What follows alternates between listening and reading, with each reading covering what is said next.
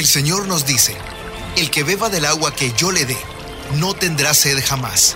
Se convertirá en él, en fuente de agua que brota para vida eterna.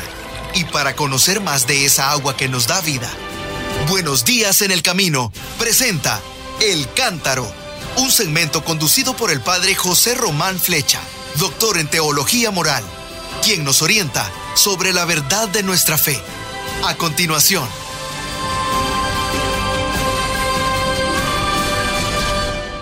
Mis hermanos y hermanas, buenos días nos dé Dios. Ya lo han oído, soy el padre José Román Flecha de la Diócesis de León y les estoy hablando desde la ciudad de Phoenix en Arizona. Ya llevo, ya llevo un mes por estas tierras y un poquito más. Efectivamente, mm, como han escuchado, hoy estaba dudando porque la semana pasada en Roma se celebró el décimo encuentro mundial de las familias. Es un acontecimiento muy interesante que se suele celebrar cada tres años. Em, fue diseñado por el Papa Juan Pablo II, al igual que las Jornadas Mundiales de la Juventud. De estos encuentros mundiales, yo recuerdo con especial afecto y con un poquito de orgullo personal el encuentro mundial que se celebró en Manila, Filipinas. Pero bueno, no sería ahora cuestión de contar el cómo y el por qué. El encuentro de este año ha sido muy interesante. Se centraba sobre la vocación de la familia, la vocación de la familia, porque cuando hablamos de vocación casi siempre pensamos en la vocación sacerdotal y la vocación religiosa de los varones o de las mujeres. Pues no, hay también la vocación a la vida familiar, claro. Y hay una vocación eh, propia de las vírgenes consagradas, que tiene una antiquísima tradición en la Iglesia, no se nos olvide. Pues bien, el sábado en la tarde se celebró la Santa Misa de clausura de esas jornadas, de ese Encuentro Mundial de la Juventud. Y teniendo en cuenta el calor que hace en Roma por estas fechas, se celebró en la tarde, en la tarde del sábado y en la plaza de San Pedro. El Santo Padre no presidió la Santa Misa, la presidió el cardenal encargado de, la atención a los laicos y a las familias, pero el Papa sí que pronunció la homilía. Y, por abreviársela, fue una homilía centrada, como no, en las lecturas de este domingo, domingo decimotercero del tiempo ordinario, ciclo C.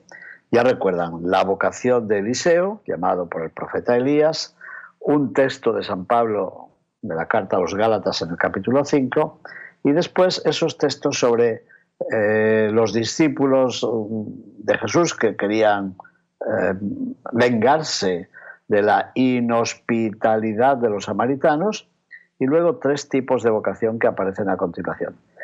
¿Qué hizo el Santo Padre? Hizo una homilía, en mi opinión, muy interesante y muy bella al mismo tiempo, aplicando estos textos a la vida de la familia y a la vocación de la familia. Como también la familia es llamada a seguir a Dios, es llamada a una vocación profética, es llamada a dejar muchas cosas detrás por seguir a Jesucristo. Bueno, yo les exhorto, sobre todo a los que pertenecen a movimientos familiares, el movimiento familiar cristiano, el encuentro matrimonial, el marriage encounter, o tantos otros, que, que lean, por favor, esa homilía del Papa de este pasado sábado, día 25, 25 de junio del año 2022. Pero, como se decía al principio, llevamos ya muchos años con nuestra costumbre de comentar las palabras que el Papa pronuncia antes del rezo del Ángelus en el domingo. Bueno, y a eso me quiero dedicar ahora, porque no pudimos hacerlo ayer por razones técnicas. Bueno, pues ¿qué dijo el Papa antes del rezo del Ángelus? Algo mm, muy interesante y a lo cual yo había dedicado poca atención, lo confieso. Eh, ¿Por qué? Porque al comentar el Evangelio, en esta estación de radio, yo me había fijado más bien en las vocaciones, en las llamadas al seguimiento de Jesús. Y el Papa se fijó en el principio, principio del Evangelio de este domingo. Dice así, El Evangelio de la liturgia de este domingo, repito, era el domingo decimotercero, domingo 13 del tiempo ordinario. El Evangelio de la liturgia de este domingo nos habla de un punto de inflexión. Dice así, cuando se acercaban los días en que iba a ser elevado a lo alto, Jesús tomó la firme decisión de ponerse en camino hacia Jerusalén. Evangelio según San Lucas, capítulo noveno, versículo 51. De eso se trata. Así comienza el gran viaje, entre comillas, el gran viaje a la ciudad santa, puesto que el Evangelio de Lucas, añado yo, está redactado teniendo en cuenta ese itinerario. Lucas piensa que Jesús va haciendo el largo camino hacia Jerusalén. Algo parecido dirá luego en el libro de los Hechos de los Apóstoles referido a San Pablo, pero eso es para otro día. Pues así comienza el gran viaje de Jesús a la ciudad santa, que requiere de él una decisión especial, porque es el último, el último de los diversos viajes que Jesús debió de realizar a Jerusalén. Bueno, los discípulos, llenos de un entusiasmo todavía demasiado mundano, ha dicho el Papa, sueñan que sí, que el Maestro está en camino hacia Jerusalén, pero está en camino hacia el triunfo. Va hacia Jerusalén para llenarse de gloria, para revelar que viene como liberador de su pueblo, qué sé yo. Los discípulos piensan en un viaje triunfal. Jesús, en cambio, sabe que en Jerusalén le esperan el rechazo y la muerte. Así lo dice el mismo Evangelio de Lucas en el capítulo noveno de este texto, un poco antes. Sabe Jesús que tendrá que sufrir mucho y sabe que esto requiere una decisión firme. Lo dice el texto. Jesús tomó la firme decisión de ponerse en camino hacia Jerusalén. Bueno, pues en esas dos palabritas se fijó el Santo Padre, la decisión firme de subir a Jerusalén. Así Jesús se dirige con paso decidido hacia Jerusalén. Y es la misma decisión que debemos tomar nosotros si queremos ser discípulos de Jesús. Siempre el Papa aterriza inmediatamente a nuestra propia situación. También nosotros necesitamos una decisión firme. Y la pregunta, ¿y en qué consiste esta decisión? ¿Por qué? Porque estamos llamados a ser discípulos de Jesús en serio, con una determinación verdadera. Y ahí añadió algo, como hace algunas veces, no como decía una anciana que yo conocí, cristianos sin fundamento, superficiales. Está bien, cristianos sin fundamento. En mi tierra también dice que si este hombre parece que no tiene fundamento, hay que ver cómo se comporta fulanito, cómo se comporta fulanita, no tienen fundamento. Eso también se sigue diciendo todavía. Se ve que el Papa conoció una anciana que usaba este lenguaje.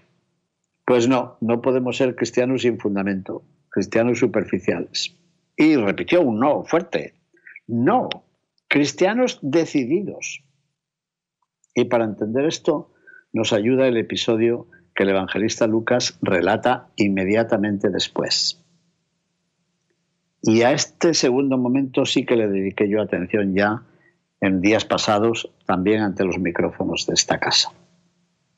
Mientras iban de camino, Jesús y sus discípulos, mm, fueron Santiago y Juan enviados por Jesús para pedir alojamiento en una aldea de samaritanos. ¿Y qué ocurrió? Al enterarse de que Jesús se dirigía a Jerusalén, que era la ciudad adversaria, la ciudad que consideraban como enemiga, recuerden el diálogo de Jesús con la samaritana, ¿dónde hay que adorar a Dios? ¿En este monte o en Jerusalén? Claro. Cuando se enteraron de que Jesús y sus discípulos se dirigían a Jerusalén, le dijeron, no, aquí no hay hotel, aquí no hay alojamiento. No les dieron la bienvenida, ni mucho menos. Reacción de los discípulos. Ahí están. Los apóstoles Santiago o Jacobo y Juan, indignados, le sugieren a Jesús que castigue a esa gente haciendo bajar fuego del cielo no sé si a Jesús, porque dicen, ¿quieres que pidamos seguramente se referían a una oración a Dios para que mandase fuego, como había pasado en Sodoma y Gomorra, según la tradición popular. Lo que quieren es un castigo contra esa gente samaritana. Bueno, ¿y qué dice y qué hace Jesús? Jesús no solo no acepta esta propuesta de sus apóstoles, sino que reprende a los dos hermanos. Ay, ay, ay. Ellos quieren involucrar a Jesús en su propio deseo de venganza, pero Jesús no está de acuerdo. Pero no dice en otro momento que Jesús vino a traer fuego a la tierra. Sí, lo dice el mismo Evangelio de Lucas en el capítulo 12, versículo 49. Y es una frase que a veces escandaliza a los cristianos. Ver que Jesús ha dicho que no ha venido a traer paz, sino que ha venido a traer fuego. ¿Qué quiere decir eso? Ese fuego que vino a traer a la tierra es otro fuego, no el que Santiago y Juan quieren para quemar aquella aldea. El fuego que Jesús ha venido a traer a la tierra es el fuego del amor, el amor misericordioso del Padre. Y para hacer crecer este otro fuego hace falta mucha paciencia, hace falta mucha constancia, hace falta un gran espíritu de penitencia. Y esto no lo han entendido todavía Santiago y Juan. Más tarde tendrán que aprenderlo, como mismo Jesús les dice. Bueno, pues Santiago y Juan, como es más que claro, se dejaron vencer por la ira, por el coraje, por el ansia de venganza. Segundo aterrizaje del Papa. Y esto también nos sucede a nosotros. Cuando, aunque hagamos el bien, quizás con sacrificio, en lugar de acogida encontramos una puerta cerrada. Y eso nos ha ocurrido a todos muchas veces. ¿No les ha ocurrido a ustedes? Sí, yo no les voy a contar aquí las veces que me ha ocurrido a mí esto. Pero algunas veces, como se dice en español, nos han dado con la puerta en las narices. Aunque hayamos hecho el bien y a veces con mucho sacrificio. Y no solo no nos lo reconocen, sino que se convierte en objeto de crítica. La puerta en las narices, ya les digo. Bueno, así no lo dijo el Papa, pero casi. ¿Y entonces qué ocurre? El Papa dijo, en esos momentos se levanta en nosotros la ira. Incluso intentamos involucrar a Dios mismo amenazando con castigos celestiales a los demás, invocando a Dios para que castigue a los que nos han cerrado la puerta. Qué terrible. Bueno, pues Jesús recorre otro camino, no el camino de la rabia, sino el de la firme decisión de ir hacia adelante. Lejos de traducirse en dureza, ese camino implica calma, paciencia, longanimidad. Longanimidad significa tener un espíritu muy abierto, muy amplio. Calma, paciencia y amplitud de miras, sin aflojar por ello lo más mínimo nuestro empeño por hacer el bien. Aunque los demás nos cierren la puerta, aunque nos condenen, nos critiquen, nosotros sigamos haciendo el bien. Claro, es que nosotros somos débiles, como nos diría algún filósofo, como lo hemos recordado también alguna vez en estos micrófonos. Es que la moral de los cristianos es una moral de la debilidad. Como no pueden ser fuertes, pues han hecho de la debilidad una virtud. Eso se ha escrito, ¿eh? No solo se ha escrito, hoy lo repite una gran parte de la sociedad. Pues no. Esta forma de ser, esta forma de vivir en calma, en paciencia, en amplitud, en tolerancia no implica, no significa, no comporta debilidad. Al contrario, significa una gran fuerza interior. Por dentro es más fuerte el que tiene paciencia que el que tiene ira. ¿Lo habremos aprendido esto? ¿Lo estamos aprendiendo? ¿Queremos aprenderlo? Que no somos más fuertes por irritarnos, somos más fuertes cuando con paciencia vencemos nuestros instintos de venganza. Como he dicho algunas veces, el que más razón tiene no es el que más grita. ni en la familia, ni en el campo de trabajo, ni en la política, ni en las manifestaciones callejeras a propósito del aborto y todo lo demás. El que más grita no es el que más razón tiene. Nunca. Esta forma de vivir en calma, en paciencia, no implica debilidad, ya lo decimos. Dejarse vencer por la ira en la adversidad, eso es muy fácil es instintivo. Bueno, y eso lo hacen los animales, eso hacen las bestias del campo y de la selva. Dejarse vencer por la venganza. Eso es muy fácil. Lo difícil es lo otro. Lo difícil es dominarse a sí mismo y hacer como Jesús. Jesús se puso en camino hacia otra aldea. No le recibieron en la aldea de los samaritanos, vamos a otro sitio, es lo que aconsejó luego a sus discípulos para el apostolado. Cuando vayan a anunciar el Evangelio a un lugar y los rechacen, ustedes sacudan las sandalias y sigan caminando a otro lugar. Pero nos cuesta, ¿eh? ¿A ustedes no les cuesta? A mí sí. Bueno, ¿y esto qué significa? Más clarito en la vida. Esto significa que cuando encontremos puertas cerradas, debemos ir a hacer el bien en otro lugar, sin recriminaciones, sin ira, sin venganza. Bueno, pues así Jesús nos ayuda a ser personas serenas, personas contentas con el bien que hemos hecho, personas que no buscan la aprobación y el aplauso humano. No, hacemos el bien sin mirar a quién, como se dice. Hacemos el bien sin esperar una recompensa. Hacemos el bien gratuitamente. Jesús lo ha dicho eso muchas veces, porque quien hace el bien esperando premios humanos por ello, dice Jesús, ya ha recibido su recompensa, que no espere otra recompensa en el más allá. ¿Para qué? Está bien. Bueno, como ustedes saben, el Papa siempre nos lanza una serie de preguntas. ¿Y él hoy no las ha hecho? Bueno, hoy, quiero decir el domingo. Pues sí, sí las ha hecho. Y dijo, preguntémonos. Primera pregunta, ¿cuál es nuestra posición? Pero nuestra posición, ¿cuándo? ¿En qué? Ya está, ¿no? Ante los desacuerdos, ante los malentendidos. Segunda pregunta. En esos casos nos dirigimos al Señor. Le pedimos que nos dé un poquito de constancia, de fidelidad, de arranques, que decía mi mamá, arranques para hacer el bien? Esa es la segunda pregunta. Tercera pregunta. O por el contrario, buscamos la confirmación en los aplausos y si no llegan, acabamos amargados y resentidos cuando no oímos los aplausos. Otra pregunta del Papa. ¿eh?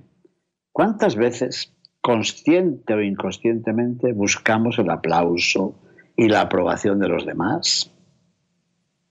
Pregunta, Santo Padre, ¿cuántas veces? Mire, muchas, muchas.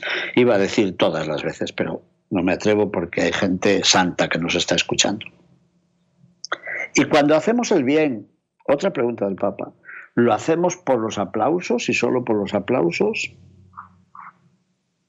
Bueno, ¿Y cómo se responde a estas preguntas? El Papa, como siempre, dijo, no, eso no está bien. Debemos hacer el bien por el servicio a los demás y no por buscar el aplauso. Lo dijo hace pocos miércoles hablando de cómo Jesús curó a la suegra de Simón Pedro. Jesús cura gratuita, generosamente, pero aquella buena mujer se levanta y se pone a servir. Bueno, pues hacer el bien por el servicio, sin buscar el aplauso. A veces creemos que nuestro fervor se debe a un sentimiento de rectitud por una causa buena, pero no. En realidad, la mayoría de las veces lo que nosotros creemos que es fervor, sí, fervor, nuestra piedad. Somos muy piadosos en nuestra parroquia, nos encanta este trabajo que nos han confiado, y creemos que es fervor, de devoción a Dios. Y dice el Papa, mm, atención, porque puede ser debido al orgullo. Y un orgullo, fíjense, esto es para que lo estudie un psicólogo. Un orgullo combinado con debilidad, con susceptibilidad. No permitimos que nadie nos corrija, nosotros siempre tenemos la razón. Y cuando nos dicen, no, mira, eso así no, de esta otra forma, ¿cómo nos ponemos? ¿Pero quién se creen que son? ¿Pero, ¿Pero quién se creen que soy yo? Pero es que no se dan cuenta. quieto, quieto, quieto, despacito. Un orgullo mezclado con debilidad, con susceptibilidad y con impaciencia. Mm, cuatro defectos. Menuda ensalada que hacemos con eso. Cuando vivimos así, aun haciendo el bien, ¿eh? hacemos el bien, pero con orgullo, que indica debilidad, susceptibilidad e impaciencia. ¿Qué les parece? Este Santo Padre nos pone el dedo en la llaga, ¿eh? ¿Y qué hacer? Pedir a Jesús la fuerza para ser como Él, para seguirle con firmeza por el camino del servicio y no ser vengativo, no ser intolerante cuando surgen dificultades que van a surgir o que se creen no ser vengativos. Cuando nos desvivimos por el bien y resulta que los demás no lo entienden. No solo no lo entienden, sino que nos descalifican o nos dan con la puerta en la nariz. Y en ese caso, ¿qué nos aconseja usted, Santo Padre? O como me dicen a mí, Padre, ¿y usted qué me aconseja en estos casos? El Papa lo ha dicho con una, dos, tres, cuatro palabras. ¿Cuáles son estas palabras? No, silencio y adelante. Cuatro palabras. Dos actitudes, silencio y adelante. Y a callar, sin ponernos a invocar además a Dios para que nos ayude a vengarnos de los demás. Terrible. Silencio y adelante. Bueno, y el Papa terminó, como iba a rezar el Ángelus, pidiendo que la Santísima Virgen nos ayude a hacer nuestra la firme decisión de Jesús de permanecer en el amor hasta el final. Esto fue antes del Ángelus. Después del Ángelus, esto les puede interesar a muchos de ustedes, nos dijo el Santo Padre, sigo con preocupación lo que está ocurriendo en Ecuador. Hoy estoy cerca de este pueblo y animo a todas las partes a abandonar la violencia y las posiciones extremas. Aprendamos, solo a través del diálogo será posible encontrar, espero que pronto, la paz social, con especial atención a las poblaciones marginadas y a los más pobres, pero siempre respetando los derechos de todos y las instituciones del país. Primer punto. Segundo punto, Deseo expresar mi cercanía a la familia y a las hermanas de la hermana Luisa del Horto. ¿Qué pasó con Luisa del Horto? Era una hermanita del Evangelio, de los que siguen el espíritu de Charles de Foucault, Carlos de Foucault. Bueno, pues fue asesinada el sábado en la ciudad de Puerto Príncipe, capital de Haití. ¿Qué les parece? La hermana Luisa llevaba 20 años viviendo allí y antes había sido misionera en Camerún y misionera en Madagascar. Era toda una figura de entrega evangélica y estaba en Haití dedicada sobre todo al servicio de los niños de la calle. Pues fue asesinada. Dijo, encomendemos su alma a Dios y rezo por el pueblo haitiano, especialmente por los más pequeños, para que tengan un futuro más sereno, sin miseria ni violencia. Y recordó que Sor Luisa había hecho de su vida un auténtico don de entrega para los demás, hasta el martirio. Se ha dicho algo más que Sor Luisa, sin quererlo, ha imitado a Carlos de Foucault, cuyo espíritu sigue, que fue también asesinado, como se suele decir, a lo tonto, allá en el desierto de Argelia. Bueno, y después, cómo no, el Papa vio en la plaza de San Pedro algunas banderas de Ucrania y recordó algo terrible. Allí en Ucrania los bombardeos continúan, causando muerte, destrucción y sufrimiento a la población. Por favor, no olvidemos a este pueblo afligido por la guerra. no los olvidemos en nuestros corazones y en nuestras oraciones. Un dolor. Bueno, yo quería recordar también, también con dolor, a ese grupo de migrantes que han sido encontrados muertos en un tráiler. Seguramente el tráiler, el camión había sido robado, habían sido modificadas las placas, fue abandonado y quien lo abandonó, que se, se había olvidado que dentro traía un buen grupo de migrantes que murieron asfixiados, sin oxígeno y de calor. Qué terrible, Señor. Ten piedad de nosotros, que somos tan crueles, tan duros, y una injusticia trae otra, y un dolor trae otro, y un mal trae otro.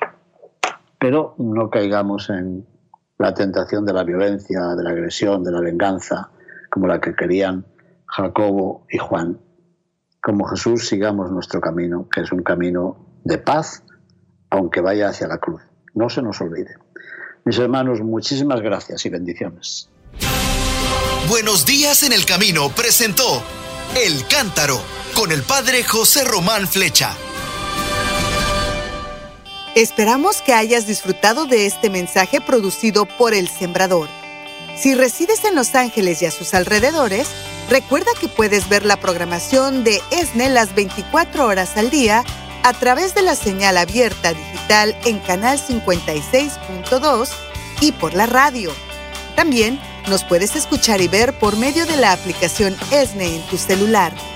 Búscanos en las redes sociales y en nuestro canal de YouTube como Noel Díaz ESNE. No te pierdas la gran variedad de mensajes y artículos religiosos para el crecimiento de tu vida espiritual.